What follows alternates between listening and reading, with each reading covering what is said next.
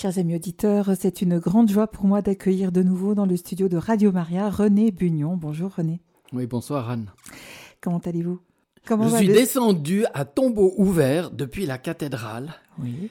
Une pasteur m'a dit Vous descendez tel un diable à la dérupe. Ça, c'est une expression vaudoise. D'accord. Parce que j'avais été voir la petite Vierge qui se trouve là-haut depuis une année maintenant, toute petite Vierge qui est arrivée, on ne sait comment, dans la chapelle de Marie, là où il y avait la Vierge miraculeuse au Moyen Âge. Elle est sans protection, sans rien, et maintenant entourée de petites bougies que les gens apportent. Donc, il y a du pèlerinage en l'air, donc c'est pour ça que j'ai gardé ma barbe, parce que fondamentalement, je suis un pèlerin continu, un pèlerin permanent. Voilà. C'est très beau. La journée de l'Annonciation s'est bien passée. Vous aviez, on avait relayé votre invitation euh, pour tous ceux qui souhaitaient monter en pèlerinage à la cathédrale. Alors on les y attend parce que c'est un pèlerinage maintenant qui dure. Elle est là, elle est Mhm. là, donc euh, allez lui rendre visite et lui faire euh, des petites tendresses. Elle aime beaucoup. Alors euh, ce soir, nous allons poursuivre notre chemin vers Jérusalem. Je vous laisse nous rappeler où nous nous étions arrêtés la dernière fois. Alors on s'est arrêté à Bari, à 1600 km du point de départ, puis la, la rime est, facile, et il a donc fallu cette première phase, traverser les Alpes en ski de rando, traverser toute l'Italie, le bassin du Pô, descendre, euh, dépasser San Giovanni Rotondo, et maintenant on est juste avant la première grande traversée. Euh, alors au fil des tours de rouge, hein, le, cœur s'est renforcé, mais il faut quand même faire le grand bond. C'est peut-être un, résumé en termes de, de métanoïa, de, de, de transformation. Il faut pas se retourner, il faut se dire on va passer la mer comme euh, les disciples, il faut s'embarquer non pas sur une barque mais sur un, sur un ferry. Et puis il y a ces, ces paroles de force qui, qui reviennent tu- dans les psaumes. hein, tu, tu as compté les pas de ma vie errante, tu as, tu as recueilli mes larmes en ton outre. Oui, elles sont toutes inscrites en ton livre. Et ce livre, au fond, c'est l'itinéraire spirituel. hein. On, est, on est passé par l'abbaye de Saint-Maurice. Là, il y avait l'eau bénite pour Salamandre, il y avait l'eau de la source, la, source d'eau vive euh, sur, sur la rue, extraordinaire. Après l'hospice du Grand Saint-Bernard, sa neige bénie, là, qui, qui aussi euh, s'écoule jusqu'à la- l'Adriatique. Euh, Notre-Dame de Czestochowa, dans sa, aussi à, l'hospice, on en reparlera, là, qui m'a qui m'a sauvé, qui m'a sauvé d'une avalanche terrible. Turin, alors euh, c'était les sœurs, vous vous souvenez, avec cette invocation donnée par sœur Consolata, Jésus Maria, viamo salvate anime, Jésus-Marie, je vous aime, sauvez les âmes. Et on retrouvera cette invocation tout à l'heure sous une forme un peu différente, au cœur même de, de la religion orthodoxe euh, à l'Athos. À Turin, toujours, le Saint-Suaire. Alors j'ai donné des explications un peu, un peu scientifiques hein, sur son authenticité, mais fondamentalement, c'est sa beauté. Sa beauté est surhumaine et c'est une, c'est une beauté qui, d'année en année, s'infuse, s'imprime, euh, transforme. Et là, tout à l'heure, je vous ai donné cette petite image de, de, Sainte Thérèse de l'Enfant Jésus aussi sur son lit de mort, qui est, une image, euh, voilà, d'une, aussi d'une beauté, de, de sa vision, de sa vision du ciel. Sainte Thérèse de l'Enfant Jésus et de la Sainte Face, comme si dans son nom, tout est programmé. Et on, disait aussi des gens qui connaissaient euh, Sainte Thérèse, oui, oui, elle, avait des désirs immenses, hein, comme dans son acte d'offrande. Elle a des désirs immenses, et bien le ciel fait que ces désirs se s'incarnent, s'incarnent, descendent sur terre. C'est ce qui est, beau.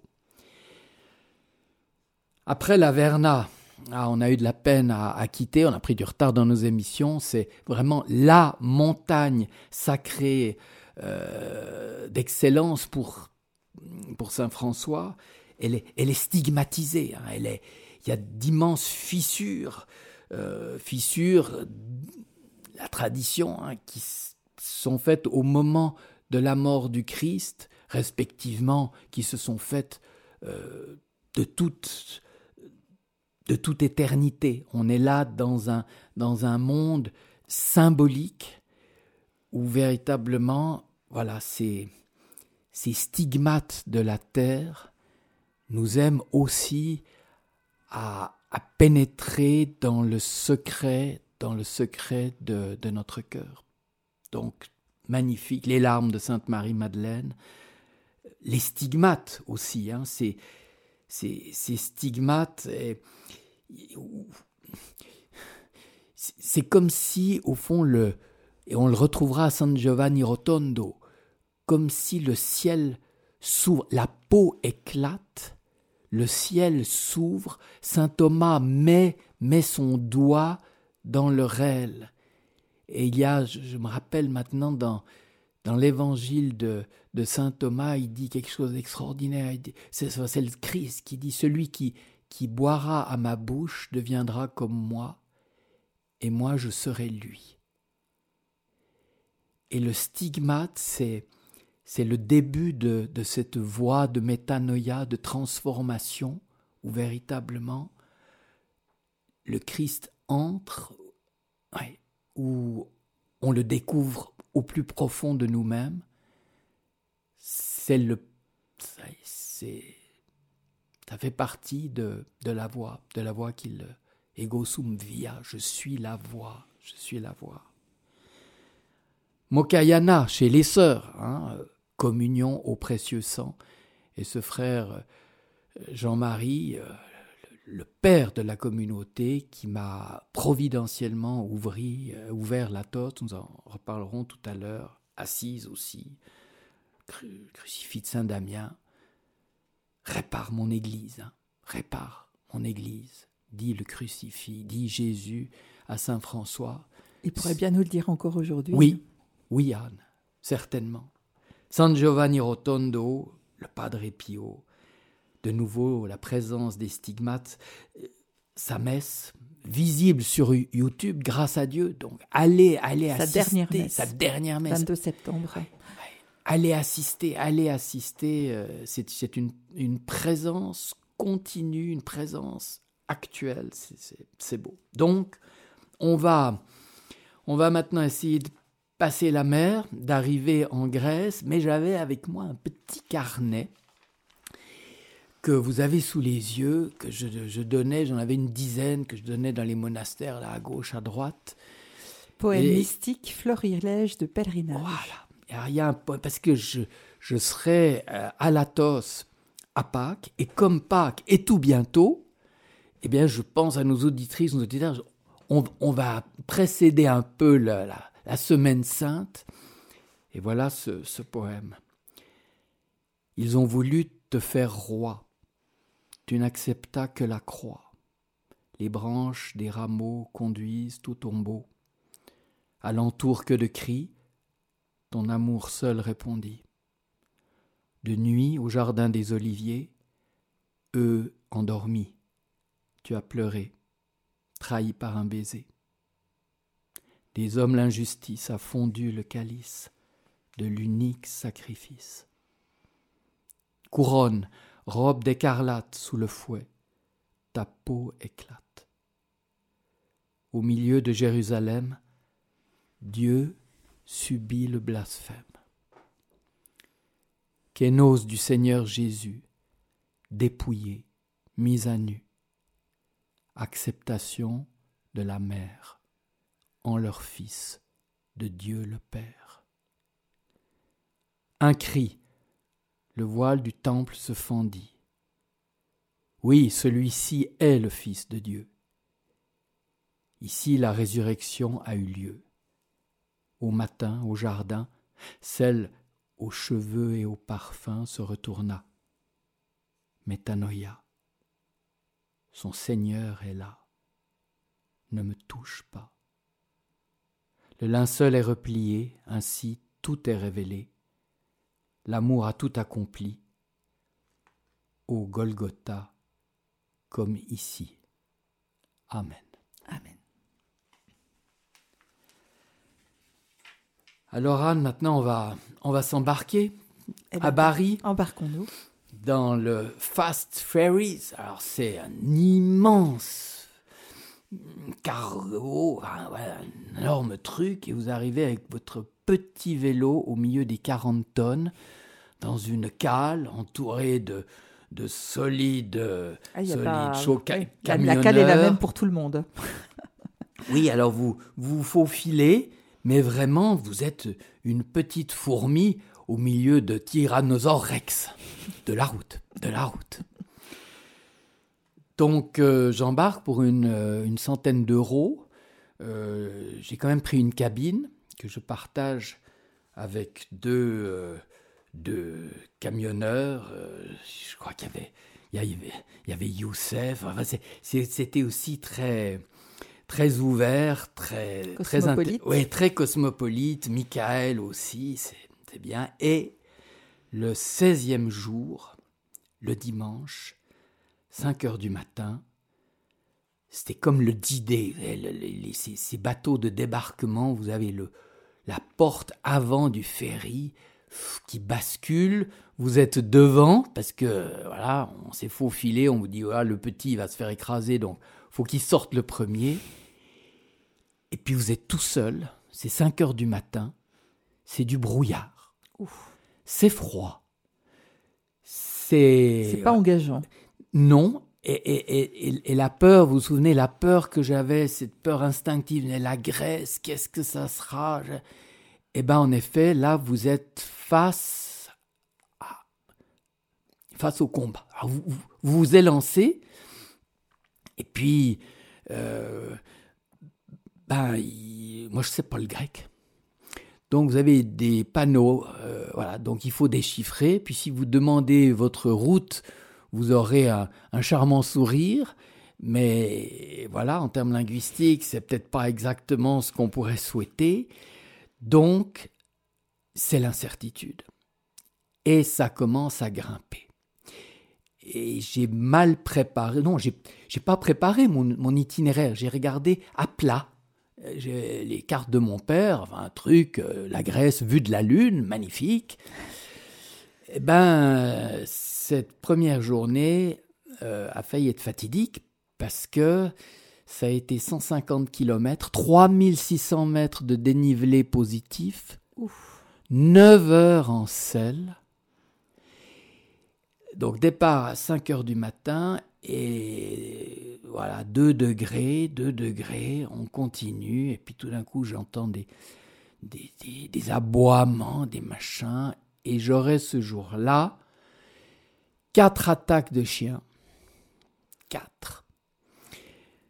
Donc le, le chien grec n'est pas très bien élevé. Il a les dents plus acérées que les autres. Euh, oui. À en croire la marque que je peux voir sur votre jambe. Oui, alors je me suis, je me suis permis de, de relever le bas pour, pour, pour prouver. Il y a, y a des gens. stigmate du chien. Oui, alors il y a des. Moi, j'allais dire plus humblement le, le tatouage du pèlerin. Ah oui, c'est peut-être plus, effectivement, plus adapté. Oui, mais- non, parce que Non, mais comme on a plongé dans la avec Saint-François, Bon. Donc, donc voilà, c'est les, c'est les attaques et ces attaques qui vont continuer chaque jour. Et là, donc c'est des chiens errants en fait. Ouais, chiens errants en groupe, pas En- dire en meute. Oui, c'est dangereux. Et puis, euh, ils sont dans les villages, ils sont à l'extérieur, ils sont. Alors, tout d'un coup, j'arrive de la montagne, une, une vallée, machin, ça, ça gueule de partout. Des, des chiens énormes, donc à côté, enfin, les Comme chiens des loups, quoi. Oui, oui, non, plus, plus, plus grand. Enfin, le chien des Baskerville, c'est, c'est du, c'est du pékinois à Ah, côté. oh ah ouais, ouais. Non, c'est épouvantable. Ouais, faut pas c'est épouvantable. Donc, le, le- comment est-ce qu'on fait? On, Si on peut, il, faut s'arrêter. J'avais mon sac à pierre et vous caillassez. Ah on caillasse d'entrée de cause le plus vite possible, le plus juste possible. Vous hurlez. Et puis, en règle générale, ils ont peur. Puis, suivant où, ben, tac, vous pouvez être surpris, ben, euh, vous faites vos, votre triangulation, vous dites, voilà, alors vous accélérez comme un fou, évidemment, plus le chien est petit, euh, mais en, en, règle générale, plus il est intelligent, subtil, et aussi plus il va vite. Enfin voilà. Donc c'est comme pour les humains, vous pensez? Oui. un stress, un stress total. Et, et c'est comme si je me retrouvais à mon école de recrue à dire voilà euh, l'ennemi euh, derrière quel bosquet se cache-t-il? Enfin, etc etc en gros c'est votre peau ou la leur? Oui surtout que c'est le pèlerinage qui se joue mhm. parce que si ça se passe mal ben vous chutez et puis euh, et puis voilà soit vous faites ça peut mal terminer ouais ouais vous pouvez ouais vous, vous faites voilà dévorer astiquer bref peu importe on fonce et on arrive à, Thessaloniki le, 18 avril. Euh, là, je cherche un. Là aussi, euh, je, me suis, je me suis trompé. Euh, c'est 40 km d'autoroute, de semi-autoroute.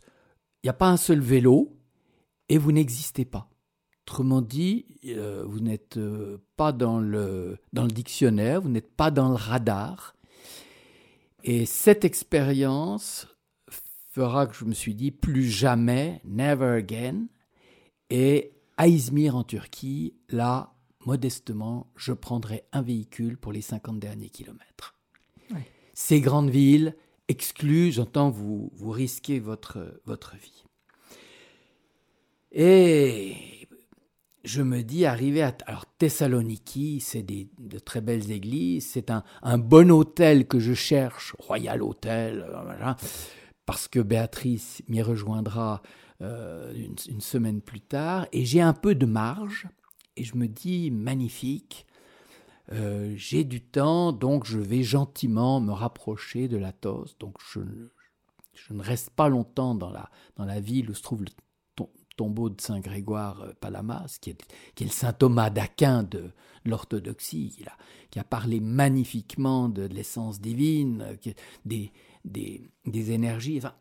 Donc je me dis, on reste pas chez lui, on continue, et on arrive le 19e jour où je me dis, voilà. Non, mais vraiment, je suis parti de l'hôtel, je ah, me dis, au fond, c'est pas un jour de pèlerinage, c'est un jour de vacances. Je suis en vacances. Je pars et au bout de 21 kilomètres, j'arrive à Kalikratia. Et là, c'est l'embuscade. Je vois deux chiens devant, fixes un peu, je dis oulala, ça. Et j'en ai soudain quatre derrière. Dont très vite, un accroché à chacun de mes mollets. Alors là, c'est les cris. Alors là, vous pouvez pas justement mettre pied à terre. Il faut surtout ne pas tomber. Et puis se dire, on pédale avec. Mais comment, euh, comment pédaler quand on a. Ah bah, bah, voilà, bah on, on, pédale et tout d'un coup, vous avez votre méga dose d'adrénaline. Et les deux, les deux chiens qui font quand même à peu près. Euh, ouais, ceux-là, ils faisaient bien 8 kilos, quelque chose comme ça. Vous lâchent. À ce moment-là, on s'arrête, on caillasse et on se dit quid du pèlerinage? Parce que vous, vous saignez, vous êtes blessé. Ah ben, je suis troué. Non, non, j'ai les deux mollets troués.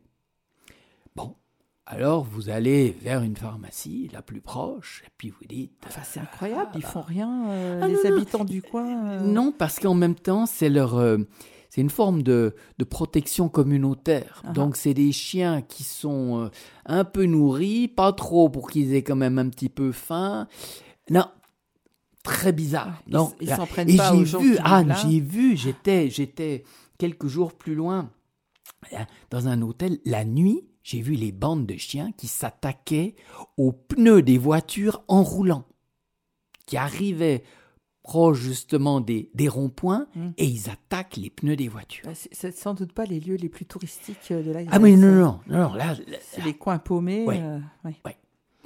Donc, truc, j'arrive, hop, on me dit, on désinfecte, puis, puis je dis, bah, quand même, euh, bon, heureusement, c'était pas des renards, c'était pas des loups, mais je dis, la rage. On me dit ah non non ah non non, la rage il n'y a pas chez nous magnifique la Grèce safe tout ça. Ok bon. Je téléphone à Béatrice j'informe en haut lieu euh, elle regarde bah ouais euh, on est quand même là. Bon. Donc piqûre contre la rage.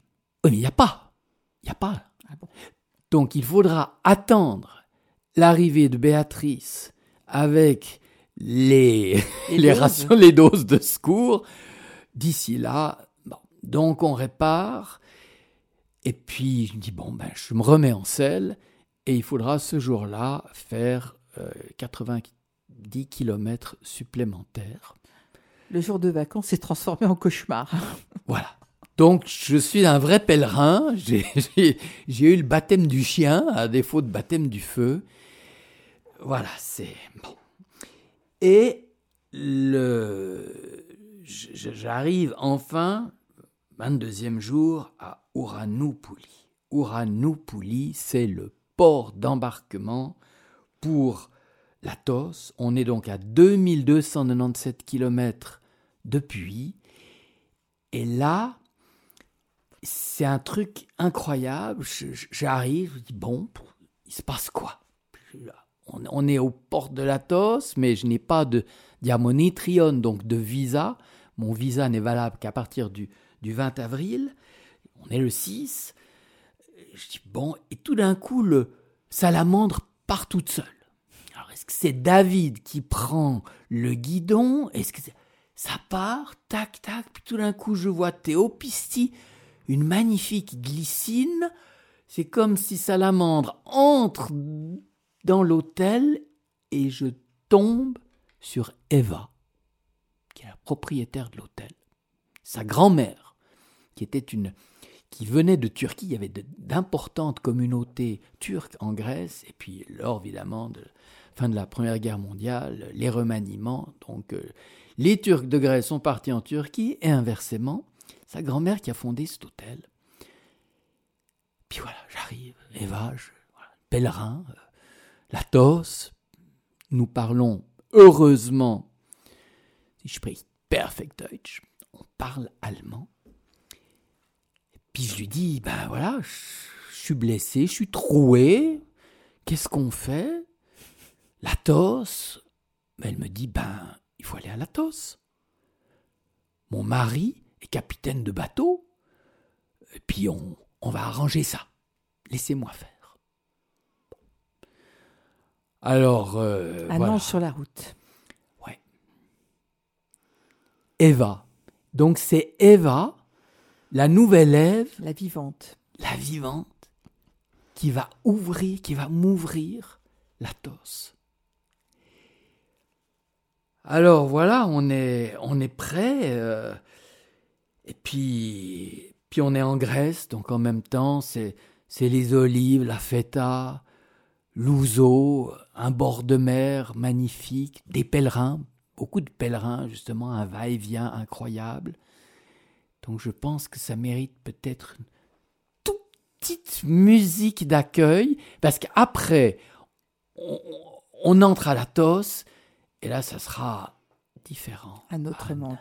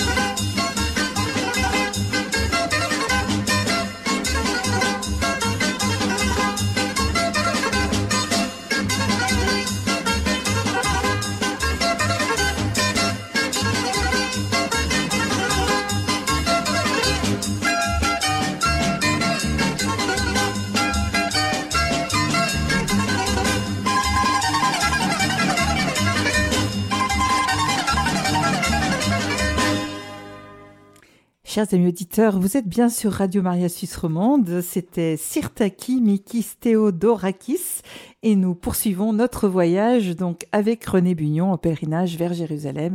Nous sommes en Grèce, vous l'avez deviné. Voilà. Ouranopoli est là. Le matin, de nouveau à 5 heures du matin, on va chercher son premier diamonitrion, son visa, pour s'embarquer sur des petits bateaux, une centaine de, de personnes, parce que tout se fait là, en cabotage entre les différents ports des monastères. Et pourquoi est-ce que c'est si fermé alors euh? Parce que c'est le jardin de la Vierge. Donc, il n'y a pas de route, il n'y a pas de route, et pour justement protéger les moines, euh, c'est une sorte de république monacale, euh, hein, tout se fait par bateau avec de sévères contrôles justement à l'embarquement. Donc Eva m'a fourni ce, document, hop, on démarre, et là c'est évidemment l'Athos, c'est, d'une beauté, d'une beauté prodigieuse. Donc on peut prédire aussi à la Cyrano, c'est, c'est, un jardin, un rêve, un mythe, que dis-je, une, une péninsule? C'est la péninsule calcidique, c'est ce doigt justement de l'Agion Oros qui est dominé par le mont Athos, qui domine à 2000, je crois, 22 mètres, qui est recouvert de neige encore. Et si vous êtes entre, entre mer et Everest, c'est, c'est magnifique. Donc on comprend que la Sainte Vierge, en effet, son jardin. Et on dit, je sais pas, c'est un, buisson ardent d'intercession par la prière, c'est une, sorte de, colonne lumineuse reliant euh, le, ciel à la terre. Enfin, les, orthodoxes euh, voilà, sont, sont dithyrambiques. Et c'est vrai, c'est vrai que c'est beau.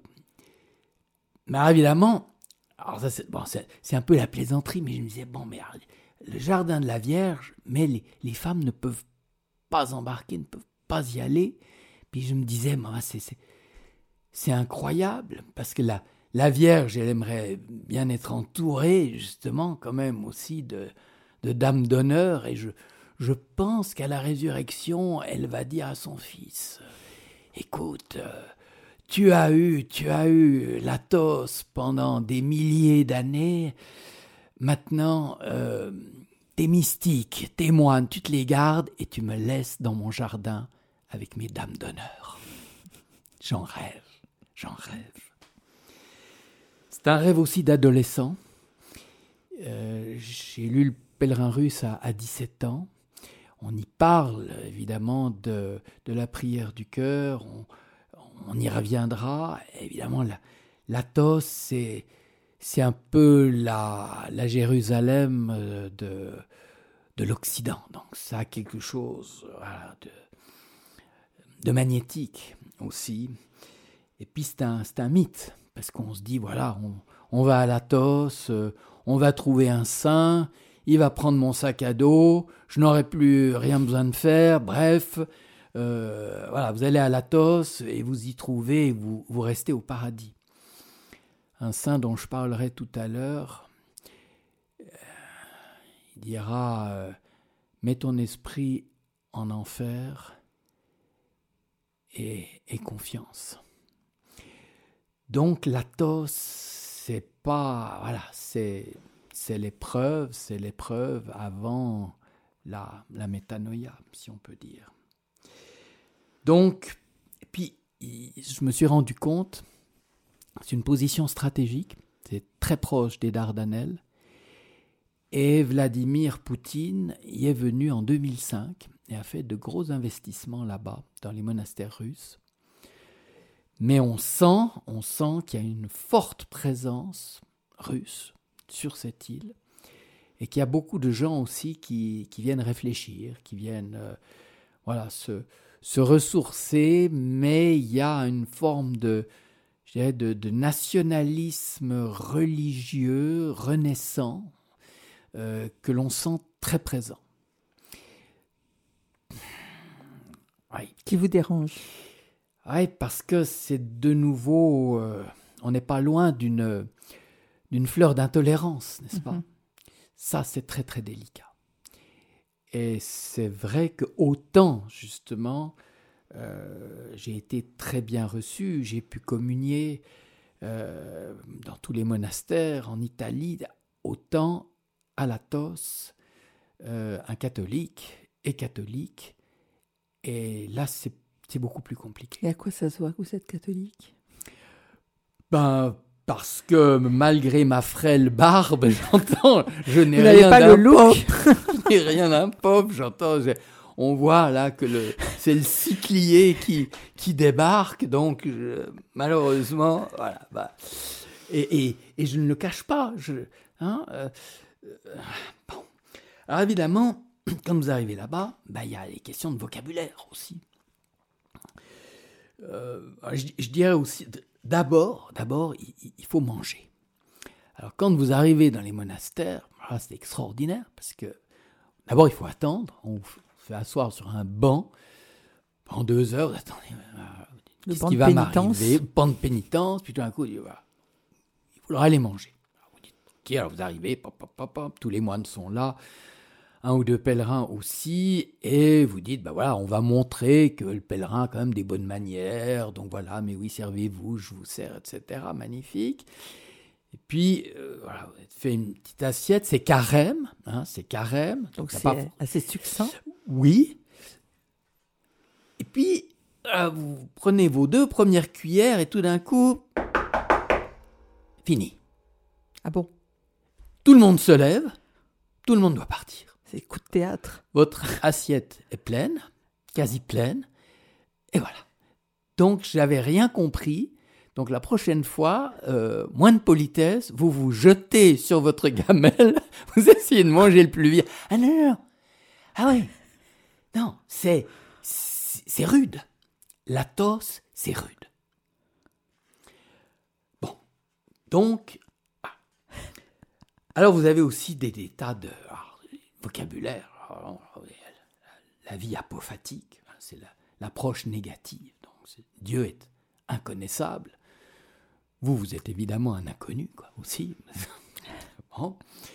Il y a les paroles de force des pères du désert. Donc, on se trouve là, dans, ouais, berceau du christianisme.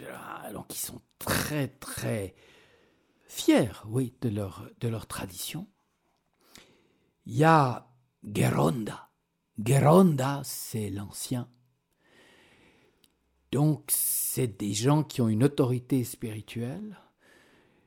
Euh, c'est impressionnant. C'est impressionnant. On parlera des, des starets, c'est la même chose. hein, mais la Geronda, tous, les, tous les monastères ont leur Geronda. Les starets, c'est, c'est plus rare. Il y a, il y a les la Pateya, cette, euh, ce silence, cette, cette paix intérieure. Il y a ce, ce- ouais, ce psaume 131, je, je tiens mon âme dans le calme et le silence. Calme. Donc c'est, c'est le fondement de, de la voix euh,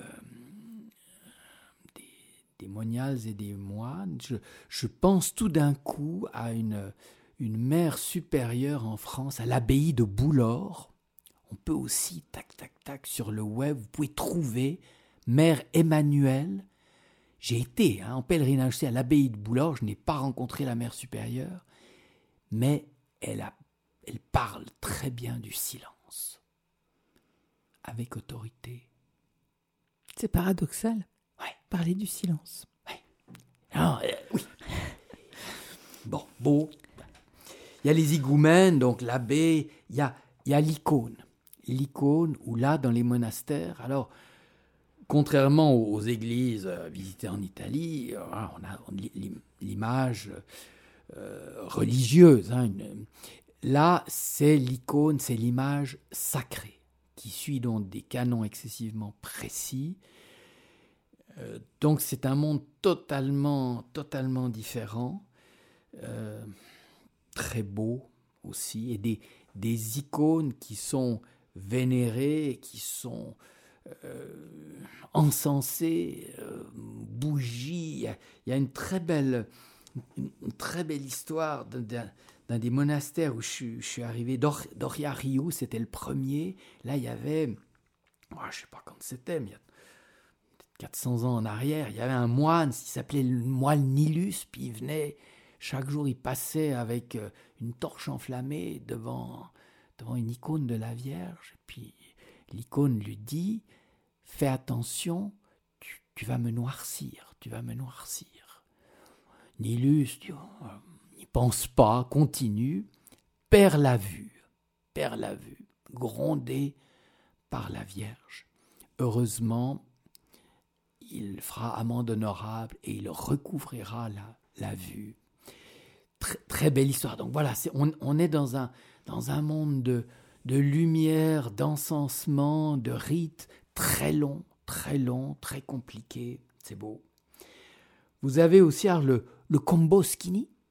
Komboskini, c'est le petit chapelet de laine des moines qui permet justement de, de prier inlassablement sans, sans trop vous faire euh, mal aux doigts. Et il y a la, la théosis, la, la divinisation, la participation de l'homme. Saint Irénée hein, qui a dit Dieu s'est fait homme afin que l'homme devienne Dieu. Tellement beau. Donc avec le, bateau, j'arrive à, Doria Riu, c'est le premier monastère, monastère dit des, des archanges, c'est là où beaucoup pèlerins arrivent en, premier parce qu'ils ne connaissent pas trop. Et il y a des rankings, il y a des, il y a, il y a, des rangs. Dans les, donc lui, il est classé dixième sur 20. Il y a, y a 20 monastères au Montatos, à peu près 2000, 2000 moines, quelque chose comme cela. Et une, grande forteresse aussi, parce qu'il y avait, y avait des pirates à l'époque. Hein. Une bonne partie des monastères date de, de l'an 1000. Donc on se, battait encore, il y, avait, euh, il y avait les morts qui arrivaient, il y avait, bref, donc des forteresses. Euh, Ce classement dont vous parlez, c'est un classement euh, de quel type? Je pense hiérarchique, et puis ça se négocie entre higoumènes. Panteléimon, le, le monastère russe, comme par hasard, était à la 19e place. Ah. Voilà, donc alors est-ce que c'est un voilà un classement un classement par par ordre de préférence, euh, par ordre d'importance, de, de, notoriété aussi, mhm. parce qu'évidemment bon, c'est un peu comme comme en Occident hein, quand vous veniez de de Cluny ou quand euh, ça pose ça pose. Donc euh, je m'arrête la, la première nuit il euh, y a des pèlerins à côté de moi, ils sont, sur leur ordinateur. Je ne sais pas ce qu'ils font. Alors, est-ce qu'ils font les plans de la tosse? Est-ce qu'ils. Euh, voilà. Donc, il y a des, des, gens étranges, des gens qui portent aussi des, vêtements un peu, un peu militaires. Très, très bizarre. Et le lendemain, je me dis bon, euh, Doria Rio, je, me dis, ah, je, suis, je, suis, à pied. Hein. Donc, vous partez sur un chemin, vous, d'essayer de longer le bord de mer. Euh, et tout d'un coup, je tombe sur Xenophontos. Xenophontos. Alors là, un, coin de paradis avec, euh, je me souviendrai toute ma vie, une fontaine avec un, une mosaïque avec deux cerfs. C'est dans les psaumes aussi. Hein, C'est les cerfs assoiffés qui viennent à la source de, à la source de vie. C'est tellement beau. Des, des arbres magnifiques, des oliviers, des roses, des roses. Donc on se met là et on... Voilà, c'est comme si on... Voilà, on c'est le jardin d'Éden. Oui, on, on, est tout d'un coup pris en, en contemplation, en, en, adoration devant la, la beauté de la création. Parce que l'Athos, c'est, c'est immensément beau. C'est immense et beau. Il n'y a, y a pas de monde, rien, rien. C'est le ciel, la neige, la mer et le son des cloches. Puis ces cloches, ça vous, ça vous amène, vous emmène à, l'infini. Et le, alors je dors à Xenophontos aussi. Et puis je suis pas loin de San Panteleimon. Et là, c'est le monastère russe, justement. Et on m'avait dit, euh, frère Jean-Marie m'avait dit, tu, vas à San Panteleimon, parce que là, il y a la relique du Staret Silouane, Silouane latonite. Alors j'arrive, il y a les quatre moulins, euh, il, a, il travaillait dans les moulins, le Christ d'ailleurs lui est apparu au moulin aussi à, Saint-Silouane. Et je, il n'y avait qu'un seul. Alors je, m'attendais à... Non, non, San Panteleimon, euh, monastère russe, plus propre encore qu'à Moscou, vide. Il y a juste là un moine. Je lui dis, Silouane. Il me dit, il m'emmène au fin fond du monastère, voir la relique. Donc c'est un, moment très fort et ce, ce moment au fond permet de, faire la de s'intéresser justement à la, à la spiritualité de, de ces moines qui cherchent justement le staret, alors chez nous le, père spirituel au fond, c'est cela la définition. Mais c'est le père spirituel qui, comme le, le, le Padre Pio, prend une partie de vos péchés, qui, qui, assume, qui, comme le guide de montagne, euh, porte le sac à dos, qui, qui va être qui partage notre condition, partage, hmm. et qui souvent, justement, euh, tire une ou deux flèches qui, qui vous touchent au cœur, hmm. que ce soit le jour même ou que ce soit tout d'un coup euh, quelques décennies après. Tout dit, attends, je suis, mais c'est la blessure, c'est la blessure d'amour, d'amour et qui qui va justement vous permettre de de guérir, parce que qui dit blessure dit, dit guérison. Mais vous n'avez pas pu échanger avec ces moines, le barrage de la langue. Alors évidemment, alors euh, plus tard, on, arrivera, on arrivera à Caralia, dans, mais là je suis encore dans les monastères, je suis pas encore dans les ermitages. Donc cette partie-là, elle est, elle est en effet difficile parce que euh, voilà, c'est comme une sorte de, de noviciat. Je suis, tout seul, je marche, et puis il y a, y, a ces, prières, au fond, cet enseignement, et là j'aimerais vous, donner un peu quelques enseignements du, du Starets euh, Silouane, qui a été transmis cet enseignement par l'archimandite euh, Sophronie, qui a, lui, passé aussi des années à Latos, qui a été le disciple de ce Starets Silouane, qui lui est mort en, 1938. Hein. Il est mort en 1938. Qui? Le Starets Silouane. Silouane. Voilà. L'archimandite Sophronie, lui, il est mort en 1993. D'accord. Et il a beaucoup écrit. Voilà un peu quelques. Peu à peu commence à prédominer, il parle justement du, du Starets, à prédominer dans sa prière la compassion pour ceux qui ne connaissent pas Dieu. Prier pour les hommes, c'est verser son sang, disait le Starets, à qui le Saint-Esprit avait enseigné l'amour du Christ. Par la prière pure, l'ascète apprend à connaître les grands mystères de la vie spirituelle. Il fait descendre son esprit dans son cœur, d'abord dans son cœur de chair, et de là il le fait pénétrer graduellement dans des profondeurs qui sont au-delà de la chair.